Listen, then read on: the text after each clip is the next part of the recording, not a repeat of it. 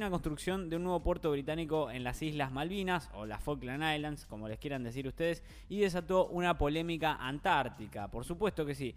Hay una disputa diplomática entre, entre Argentina y Reino Unido por las Islas Malvinas o las Islas Falkland y son habituales y ya se acrecentaron porque ambos países se están enfrentando hace casi cuatro décadas por la soberanía del archipiélago del Atlántico Sur. Pero bueno, lo más reciente y la controversia involucra un nuevo frente de batalla, la Antártida. Argentina y Reino Unido son dos de las siete naciones que reivindican parte del continente blanco, pero son los únicos dos que reclaman exactamente la misma porción de territorio. El reclamo antártico británico fue realizado en 1908 abarca por completo y excede el territorio que el país sudamericano reclamó cuatro años antes. En 1940, Chile se sumó a la polémica reivindicando parte del terreno reclamado por ambos. Pero bueno, esta rivalidad antártica se profundizó gracias a un hecho que a primera vista no parecía tener mucho que ver. Se trata de la construcción de un nuevo puerto de aguas profundas en las Islas Malvinas o en las Islas Falklands,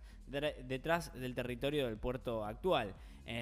bueno, hay un poco más de por qué esta obra generó el enojo que algunos políticos en Argentina y la preocupación de expertos antárticos. Y el nuevo puerto de las Malvinas se convirtió en un nuevo capítulo de la disputa antártica. Todo arranca a finales de 2018 cuando el gobierno de las Islas Malvinas, conocido como el FIG o la Falkland Islands Government, publicó un aviso invitando a compañías a presentar sus ideas para la construcción de un nuevo puerto. Básicamente estaba llamando a concurso para que hagan una chantarrujeada. En un informe presentado ante la Asamblea Legislativa Local, Barry Esby, responsable de la cartera de desarrollos y servicios comerciales, explicó que el deterioro del puerto actual, construido en 1984 y conocido como el FIPAS, eh, sistema de almacenamiento y puerto interino de la Falkland, era tal que ya no era seguro que los barcos atraquen ahí consultado por varios diarios y distintos medios, el único que se publica en las islas sobre cómo pretendían que fuera el nuevo puerto, Esby señaló que el FIG estaba abierto a sugerencias y que había dejado el aviso deliberadamente abierto. El anuncio salió diciendo que quieren un puerto con esa cantidad de espacio de atraque, esta cantidad de capacidad de carga en el borde y después van a permitir que los interesados desarrollen sus propias ideas y las vendan, afirmó. En mayo de 2019 se abre la licitación de lo que Elsby describió como uno de los proyectos de capital más grande de la historia de las islas y en febrero de 2020 se anunció que la obra había sido adjudicada a la firma británica neerlandesa BAM Nuttall Ltd. Como bien es sabido, la instalación de FIPAS existente se acerca rápidamente al final de su vida útil. La emocionante noticia de hoy es el primer paso del diseño de una nueva instalación que pueda manejar tanto nuestras necesidades actuales como las proyectadas demandas futuras, así decía el jefe ejecutivo del FIG, Barry Rowland, al hacer el anuncio. Se informó que el nuevo puerto se va a construir cerca del actual, en el Stanley Harbour o el puerto Stanley, durante la firma del contrato en abril de 2020 el director gerente de BAM Nutal, Martin Bellamy, dijo que el nuevo puerto va a respaldar la economía local, incluida la pesca, el turismo, el transporte marítimo y va a facilitar el crecimiento económico previsto en el futuro. Tras una pausa por la llegada de la pandemia de coronavirus, los planes se retomaron en agosto del 2020 y en septiembre BAM Nutal presentó el plano Nuevo Puerto en una audiencia pública en la municipalidad, por supuesto.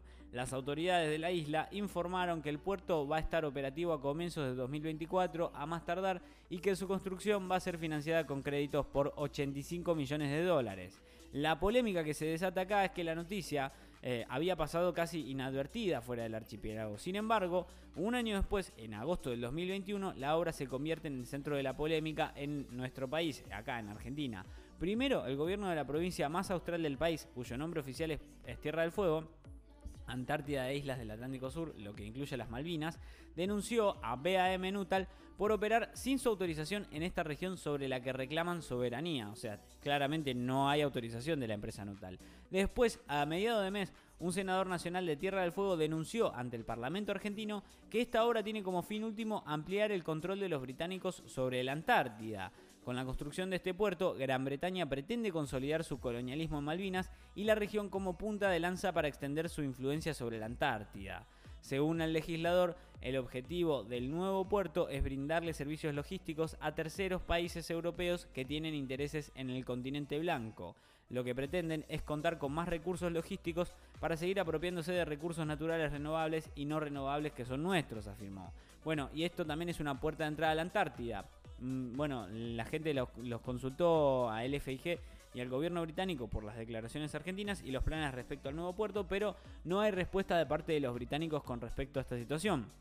La agencia de noticias Mercopress, que cubre el Atlántico Sur, remarcó que las denuncias en Argentina se producen en la antesala de las elecciones primarias de medio término que se realizan a mediados de septiembre. Pero bueno, dicen que es eh, bastante, bastante difícil, ¿no? Por lo cierto es que más allá de la política existe una genuina preocupación entre, entre personas de acá de la Argentina en que el nuevo puerto de Malvinas eh, o de Falklands busque reemplazar la capital de Tierra del Fuego como un punto de ingreso de la Antártida.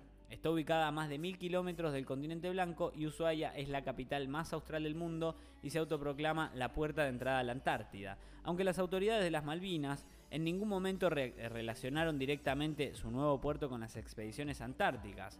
Un hecho ocurrido en febrero pasado llevó a algunos en la Argentina a concluir en que este va a ser uno de sus objetivos. Así por lo menos lo avisaba en la revista especializada en asuntos de defensa de energía y ciencia en un informe publicado a comienzos de agosto. Según la publicación, lo que despertó la alarma entre los especialistas antárticos argentinos fue un viaje que realizaron cerca de un centenar de técnicos y científicos del Instituto Alfred Wegener de Alemania. Los expertos salieron de la ciudad de Hamburgo con destino a la base alemana Neumayer 3 en la Antártida. Pero lo que fue inédito fue cómo realizaron ese trayecto.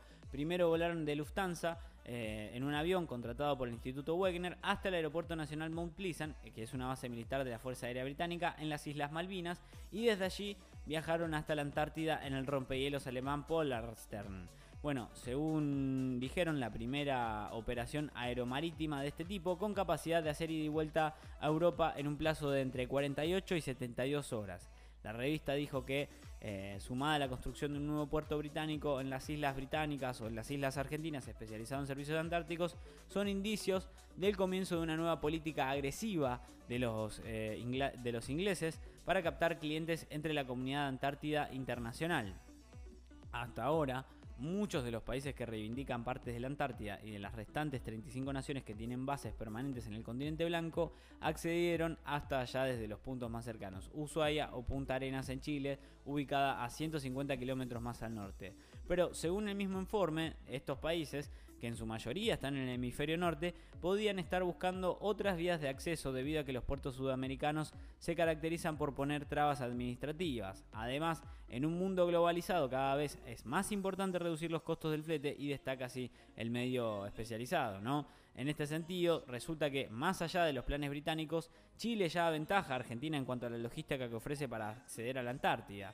Desarrolló empresas privadas de buques y eh, bueno, también eh, lidera la franja de turismo antártico dentro eh, de poco tiempo va a contar con el rompehielos más moderno del hemisferio sur, así por lo menos lo dicen, ¿no? Por todo esto, algunos expertos antárticos creen que, más poner en foco los planes británicos, Argentina tiene que concentrarse en aprovechar su posición geográfica. ¿no?